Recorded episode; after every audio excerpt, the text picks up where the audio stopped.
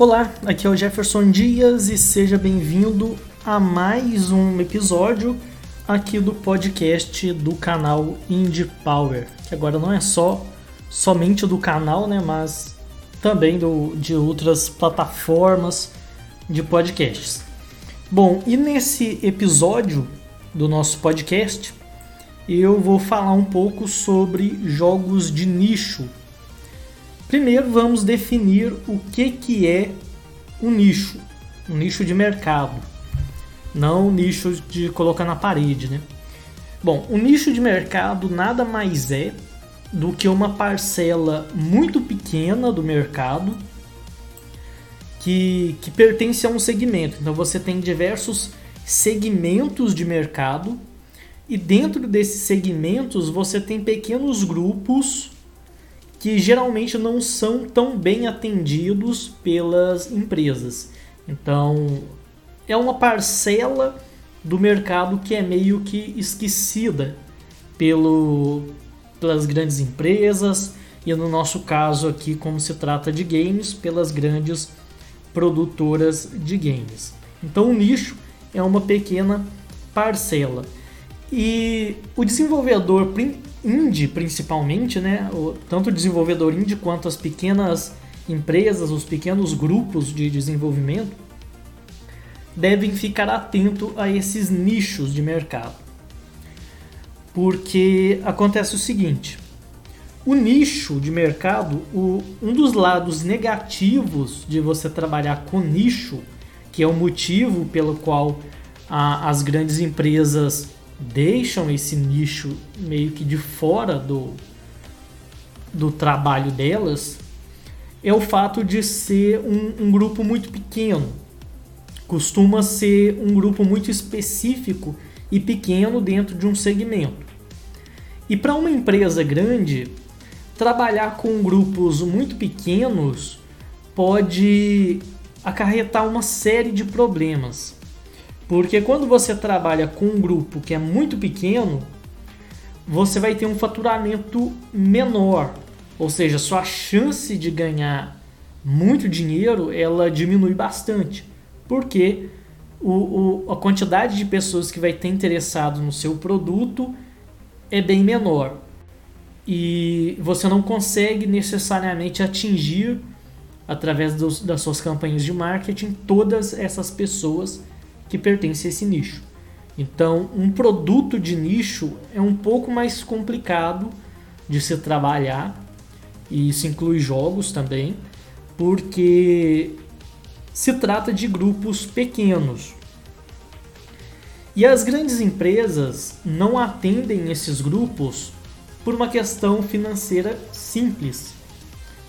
Por exemplo, um, suponha que um nicho, se uma, se uma produtora de jogos fazia um jogo destinado a um determinado nicho, a um público bem específico, que consequentemente é, é, um, é um grupo pequeno. Se ela faz um jogo para esse, esse público, suponha que o, o, faturamento dela, vamos colocar aqui um, um, um valor fictício, suponha que ela vá ganhar com esse nicho, com esse projeto, mensalmente, eu suponho ali uns 5 mil reais mensais com esse projeto. Só que para a grande empresa, se um determinado projeto render a ela somente 5 mil por mês, pode ser que chegue no final do mês e ela não consiga pagar todas as contas.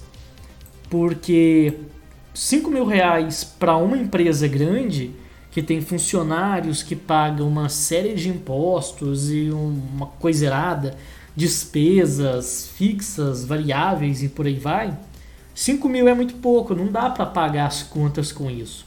Então não compensa para uma empresa grande que, que precisa de, de um caixa mais, mais cheio, vamos dizer assim, para poder se manter. Então não compensa entrar num, num, nicho que vai trazer não vai trazer a quantidade de dinheiro que ela precisa para poder se manter em atividade, porque a grande empresa ela tem muitas despesas. Por outro lado, o desenvolvedor indie já é o contrário, ele já não tem tantas despesas. Então, 5 mil reais, que é muito é, é um valor muito baixo para uma empresa, para um desenvolvedor indie, 5 mil por mês pode ser muita coisa. É um valor muito bom. É um, é um bom salário para um, um desenvolvedor de games independente, trabalhando, produzindo o seu próprio trabalho e tudo mais. Algo que, que te dá um. A, não só a questão do dinheiro, mas te dá uma, um, um crédito a mais o fato de ter criado criar jogos próprios. Mas então é isso, o dinheiro que talvez não é suficiente para pagar as contas da empresa pode ser suficiente para pagar as contas e gerar um bom lucro para um desenvolvedor independente. Então os nichos de mercado eles não são muito adequados, não são muito bons para grandes empresas que têm muitas despesas e vai acabar sendo difícil extrair, é, ter uma lucratividade com esses nichos. Porém, para o desenvolvedor independente que não tem grandes despesas, esse pouco da empresa é muito para ele. Então enche bem o bolso do desenvolvedor independente. Então, por isso que aquilo que a empresa não quer trabalhar, aquele público, aquele pequeno nicho de mercado que a grande empresa não quer atender, pode ser a saída para o desenvolvedor indie. Estou dizendo aqui que pode ser, não que vai ser, porque isso varia muito. Você pode tentar atender um nicho e não ter resultado nenhum. Mas é bom ficar atento a, a essa questão dos nichos por isso, porque é um, é um público que não é atendido, não tem os jogos que gostariam de jogar, as grandes produtoras não fazem jogos para eles. Muitas vezes até mesmo as produtoras indies, os desenvolvedores indies, também acabam não atendendo esse público, mas você, se você for atender, talvez seja somente você que esteja atendendo esse público, então todo o dinheiro que aquele, aquele grupo iria gastar com games vai para o seu bolso. Então, se por um lado você tem um grupo pequeno de pessoas, por outro lado, você tem um pequeno grupo de pessoas, porém nenhum concorrente. Então, às vezes, é melhor você pegar um, um, um nicho e ser referência naquilo, ganhar notoriedade dentro daquele nicho e não só dentro dele, porque uma vez que você ganha notoriedade dentro de um nicho de mercado específico, você acaba ganhando notoriedade com outros públicos também, porque você se torna referência e o fato de ser a referência para aquele nicho faz com que você, é, você se projete para outros públicos também. Aquele nicho acaba te projetando para fora e faz com que você alcance até mais pessoas que vão além do próprio nicho que você estava atendendo. Então, você tem esse lado de vantagem também, que é o fato de não ter ninguém fazendo jogos para aquele grupo então você vai, faz e você é o único que faz. E isso te dá a projeção e essa projeção pode fazer o seu trabalho ampliar. Existem nichos que que por mais que sejam pequenos, existem mais pessoas trabalhando. Por exemplo, se a gente pegar o retro game, uh, Retro game, jogos estilo retrô, tanto no visual quanto nas mecânicas, é um nicho. Não é todo mundo que gosta de jogos com estética e jogabilidade retrô. Se você for pegar o, os jogadores mais novos, principalmente, a maioria não gosta. Eles preferem jogar um GTA, um Skyrim, é, ou qualquer outro desses jogos modernos do que jogar um jogo no estilo retrô, no, semelhante aos, aos jogos da era 8 e 16 bits. Mas existem pessoas que preferem esse tipo de jogo. Eu mesmo sou, sou um caso. Eu prefiro os jogos é, retrô, não que eu não goste dos jogos modernos. Eu gosto, mas os jogos retrô me prendem mais pela jogabilidade e tal do que os jogos mais modernos. Não sei porquê, é uma questão uma questão de gosto mesmo. Não... E é como diz, né? Gosto não, não se discute. E nesse caso, eu mesmo não tenho uma explicação. Tem jogos modernos, assim, que eu falo modernos não é necessariamente que foram lança são lançados na atualidade. Eu falo moderno em questão gráfica, de jogabilidade. Mas desde quando surgiu os jogos em 3D e tal, eu tive uma certa dificuldade, porque eu passei a minha infância toda jogando jogos 2D. Você tinha o personagem ali, principalmente de plataforma, né? Você tinha um personagem, você viu o que estava nas costas, na frente dele, você tinha uma visão ampla.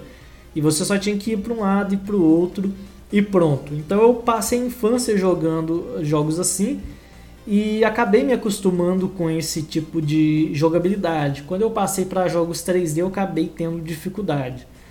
Alguns jogos 3D que têm uma velocidade mais lenta, eu até gosto de jogar. Jogos que não tem aquela coisa de correr muito, escapar e tal, e pode ver uma coisa atrás de você, do seu personagem. Esses jogos assim mais rápidos em 3D eu tenho uma certa dificuldade e eu nem, nem jogo muito. Porque eu acabei me acostumando e talvez seja até uma questão de condicionar o, sei lá, condicionar o cérebro a gostar desse tipo de coisa, desse tipo de jogo, né, esse tipo de jogabilidade acaba estimulando mais essa questão. Mas eu acabo preferindo, é uma questão de gosto. E assim como eu tenho esse, essa preferência, também existem outras pessoas. E são muitas pessoas que gostam desse tipo, preferem jogos assim. Porém, essas pessoas estão espalhadas por aí. Precisa encontrar elas. E mesmo assim, por mais que ainda que tenha muitas pessoas que gostam de jogos no estilo retrô, ainda assim são poucas pessoas e existem, por mais que as grandes empresas não estão atentas a esse público dos jogos retrô, Hoje existem muitos desenvolvedores independentes, pequenas empresas, que desenvolvem jogos para esse nicho. Então, o nicho retro game, por mais que ele exista e ele seja forte, digamos assim, existem muitas pessoas, existe muita concorrência. Porque a maioria dos desenvolvedores indies, pelo menos os que estão fazendo jogos, lançando e tal, muitos fazem jogos num estilo mais retrô. Se você for ver o, os jogos que, que saem aí como os melhores jogos indies e tal, muitos são no estilo retrô. Entra ano, sai ano, tem jogos ali com, com aquele com aquela pegada mais dos jogos antigos. Então, existe uma concorrência maior nesse mercado. E se você for analisar esses jogos que eu estou falando, são jogos que aparecem na mídia, que, que nós da comunidade desenvolvedora acaba conhecendo. Sem contar os jogos retrôs que, que não chegam no nosso conhecimento. Então, o retro game é um nicho, porém é um nicho que tem muitas pessoas, porque a maioria dos desenvolvedores indies tem muitas referências do, dos jogos antigos que acabam levando essas referências que, que eles têm. Então, é, é a referência mais óbvia para o desenvolvedor é os jogos retrô, que é aquilo que dá para ser feito por uma pessoa ou um pequeno grupo e é aquilo que muitos jogaram. A maioria aí que tem pessoal que é mais ou menos da minha idade, tem aí entre vamos colocar entre uns 25 talvez e uns 30 anos ou mais, é um pessoal que jogou os jogos retrô. Mesmo que em algum, algumas pessoas tenha nascido na, na era do PlayStation, acabou não tendo tendo o videogame. Igual, por exemplo, durante o, o período todo do, do, do PlayStation, eu joguei Nintendinho e Super Nintendo, porque era muito caro, não tinha condição de ter um, um PlayStation. Por isso, tanto é que a maioria das pessoas que eu conheci na, na minha infância não tiveram. Chegaram a, a, ter, porém mais, mais tarde. A maioria teve Super Nintendo e algum Famiclone, né? um Nintendinho clone. Então, mesmo o pessoal que, que é um pouco mais novo, não tão novo, né? É, chegou a jogar esses jogos e acaba tendo isso como referência. E é um tipo de jogo que dá para ser feito. Diferente de um GTA é, Vice City, que, que é complicado uma pessoa sozinha fazer. Mesmo que seja um jogo mais antigo do PlayStation 2, ele é complicado de fazer. Então por isso que é muito comum desenvolvedores indies fazer jogos retrô, porque é a referência mais plausível que geralmente se tem, que é os jogos que, que eles jogaram e que dá para se fazer.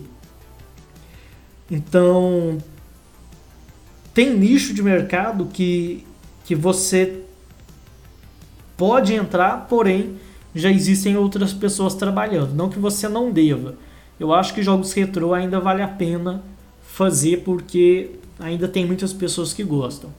Mas eu não vim falar desse nicho, vim falar dos outros, né? Porque, por exemplo, se você for pegar, vamos inventar aqui um nicho de mercado. Suponha que você queira fazer um jogo educativo, mas você não quer fazer aquele jogo educativo para criança. Ali aprender matemática, aprender inglês e tal, essas coisas básicas que já tem muito. Suponha que você queira fazer um jogo educativo é, para as pessoas que estejam no nível universitário e que seja de alguma área específica, sei lá, é engenharia ou física, alguma coisa do tipo. Então você pega um grupo bem específico, por exemplo, estudantes de física. E você pode analisar o que, que, que aborda no conteúdo e tal, e tentar usar os seus conhecimentos em desenvolvimento de games e tentar fazer algum jogo que seja divertido, seja legal de ser jogado e ao mesmo tempo possa de certa forma auxiliar a, o estudante daquela área, no nosso exemplo aqui de física, no seu entendimento, principalmente de física, que é algo que, que é complicado, não, dá para você ver as coisas, algumas coisas não dá para você ver na prática como que funciona. Aí suponho que você faz lá um, um, jogo de simulação de física, onde você altera, sei lá, e você inventa alguma coisa e tente fazer com que não seja simplesmente um simulador. Porque um simulador não é necessariamente um jogo. Um simulador é um simulador, é algo que simula um, uma realidade ou alguma coisa, enquanto que um jogo tem alguns mecanismos que faz com que ele seja jogo. Pode ser questão de pontuação, competitividade, progresso, essas coisas, ou seja, que faz com que aquele ato de usar aquilo se torne um jogo e não uma simulação. Então você tem que diferenciar jogo simulação e tal.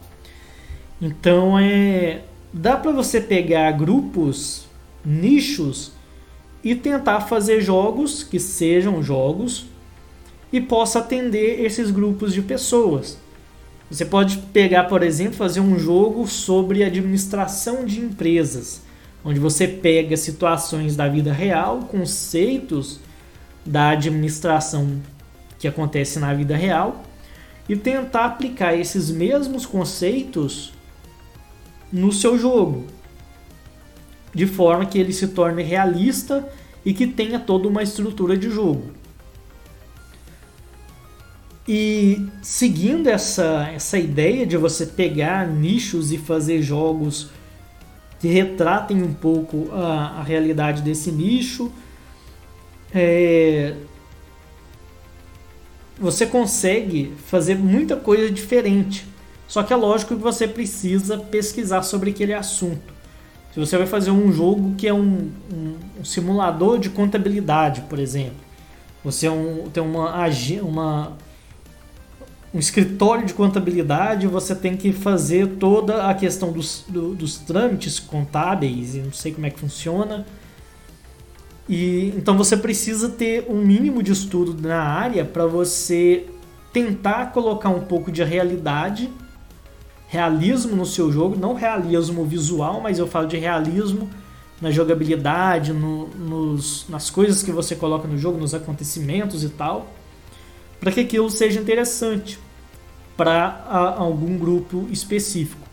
E não só questão de de jogos voltados para estudantes ou pessoas de áreas profissionais, mas você também pode fazer jogos direcionados a, a grupos. Por exemplo, você pode fazer um jogo que ao invés de ser baseado no visual, porque a maioria dos jogos hoje você tem que ter ali o controle, um teclado, qualquer dispositivo de controlador, ver o que está acontecendo, baseado no que você vê, você tem suas ações. Você pode fazer um jogo que, por exemplo, ao invés de utilizar como recurso principal o visual utilize o auditivo. Porque assim você faz um jogo que ao invés de ser voltado para pessoas que enxergam, você faz um jogo para deficientes visuais. Ou que tem uma dificuldade de, de enxergar ou que não tem a, a visão de forma total. É um nicho a se trabalhar. Porque as pessoas não pensam nisso, porque o, o deficiente visual, talvez ele também queira, talvez não, né? Provavelmente ele também queira jogar. Só que não tem como ele jogar porque ele não vê o que está acontecendo, a parte do, do, do vídeo do videogame. Ele não tem esse contato e, não tem, e por isso não tem como ele jogar. Mas você pode muito bem fazer um jogo que seja totalmente baseado na parte visual. Não sei como, aí vai da sua imaginação, né? Caso você queira fazer isso.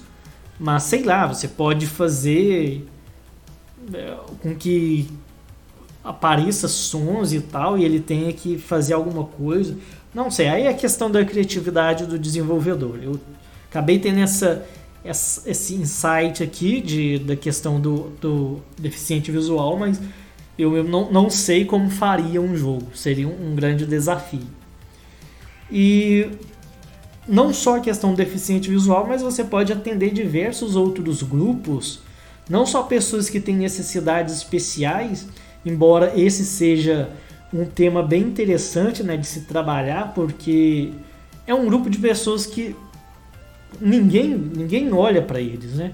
Eles já têm as dificuldades no, no dia a dia e em termos de entretenimento é pior ainda, porque quase não tem nada de, de entretenimento voltado para o deficiente visual. É muito difícil ter, ter algum entretenimento que, que fuja daquilo que se tem normal, de, de, de só ter a parte receptiva. Então é um. Talvez eu até faça um podcast somente sobre isso, eu faça alguma pesquisa mas é, é, um, é um assunto interessante essa questão de jogos para quem tem necessidades especiais. Então é, é, algo também que talvez seja importante. É um, é um nicho de, de potenciais jogadores que, que pode ser interessante a ser trabalhado. É algo bem, bem legal. E além dessas questões desses nichos que eu falei, existem diversos outros também, como é, crianças que têm dificuldade em sei lá, em, em, memorizar, dificuldade com matemática, dificuldade com, com a gramática do português, ou jogos que estimulem a pessoa a ter conhecimentos em geografia, a saber o que, que é uma, uma região tropical, o que, que é uma planície, o que, que é uma costa e tal, que é algo bem, bem complexo, não é todo mundo que sabe.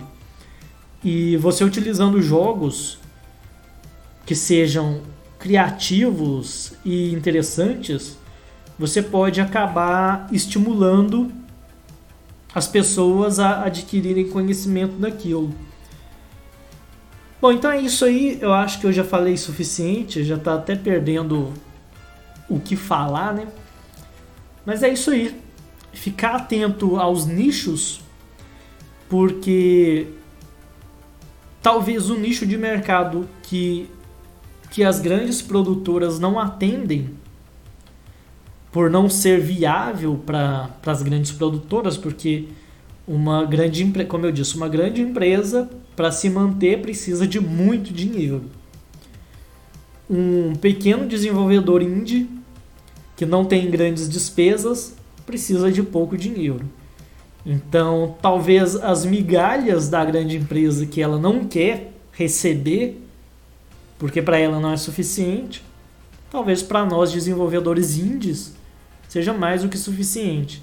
Então, o que não paga nem a conta de luz de uma grande produtora talvez seja suficiente para nos manter e ainda sobrar um dinheiro para a gente fazer outras coisas que a gente gosta, viajar, sei lá, comprar uma moto para pegar a estrada e partir para uma aventura, que é algo interessante, comprar jogos, sei lá, fazer o que você quiser, né? Então você tem que pensar nisso também.